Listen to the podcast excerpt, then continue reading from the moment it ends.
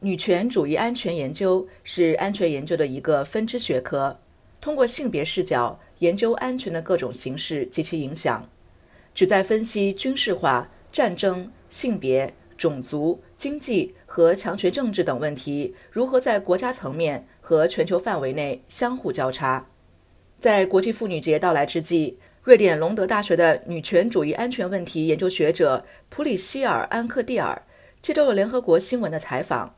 就安全及和平构建提出了观点和分析，请听特约记者杜佳的报道。女权主义安全研究的重点在于，在社会制度和社会结构中，性别的社会建构如何影响战争、冲突、有组织的暴力以及和平等问题。女权主义安全研究者和活动家群体通过他们的工作影响政策的制定，在一些相关领域提出女权政策。试图将女权议程纳入各级政府的主流，包括个人政策和全球政策。普里希尔·安克蒂尔多年来一直从事女权主义安全研究，并致力于女权民间组织活动。他首先介绍了女权主义安全研究者和活动家群体。他指出，他们的和平研究工作与和平运动相辅相成。在一些受冲突影响的地区开展项目，而且遍布各个领域。There are many communities. The community of peace researcher, peace activists. 这个群体具有很高的多样性。其中包括和平研究人员、和平活动家、女权和平活动家群体规模很大、多种多样，包含许多不同的组织和运动。他们的工作跨越国界、跨越地区，我认为这就是他们强大的原因。他们一直在从事倡导工作，反对军事化，反对核武器，反对以暴力方式解决冲突。他们指出，即使冲突地区宣传停火或者签订了和平协议，女性仍然可能感到不安全，因为他们在日常生活中面临着接连不断的暴力。因此，他们思考在政治活动。参与和平，从战争转变为和平等事务中的替代方案，如何改变我们彼此之间的日常关系？War to peace, but also interrogate our daily, I think, daily relationship to one another. 基于研究和社会活动参与，安克蒂尔认为军事化是导致当今世界如此暴力的核心缘由。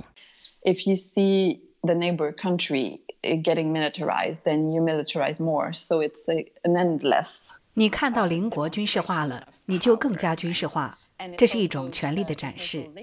这也与我们看待边界、看待民族主义以及看待国家的方式有关。女权主义者呼吁去军事化已经很久了。我们认为将军事美化为解决冲突的手段是行不通的。从女权主义者的角度看这一问题，我发现这不仅与军费有关，还与我们通过暴力看待生活的方式有关，与军事化生活有关。女权主义者一直强调，我们必须思考如何在我们自己的家中、在我们的学校、在我们的机构中改变这种看待生活的方式。因此，去军事化是我们倡导和寻求的女权主义和平的核心。in our schools, in our institutions, how we have a militarized view of life and, and how we can just change this. 针对目前正在乌克兰发生的俄罗斯侵略战争，安克蒂尔呼吁人们告诉我们的政府，他们对那些遭受战争之苦的人负有责任。Feminists have been criticizing a lot the the way the military and the weapon system. 女权主义者一直在批评军队和武器系统以及世界的组织方式。在我们的世界里，战争总是被美化。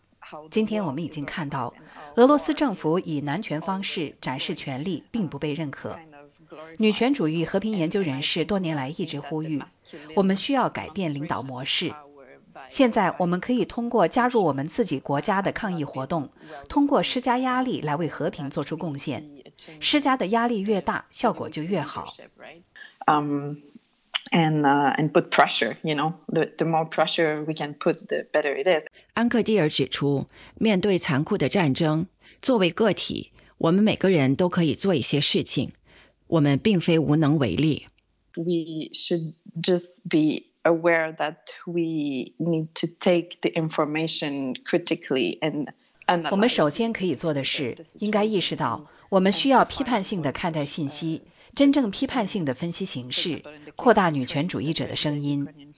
比如，乌克兰女权主义者一直试图就战争发表声明。另外，不要复制有害信息，这非常重要。这就是我们可以做的。我们也可以向多年来一直在反对战争、促进和平的女权主义者和性少数组织捐款。还可以利用社交媒体做集体动员，形成压力。Uh, on the other side, uh, you have a collective mobilization that can do something to pressure. 安克蒂尔强调，女权主义者认为国家建设是排他性的、有偏见的。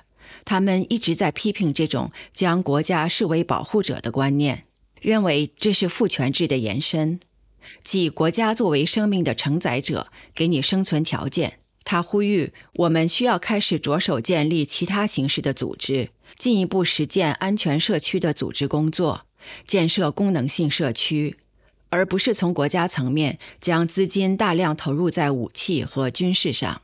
How we transform conflict into non-violent 如何将冲突转化为非暴力对话、讨论、沟通？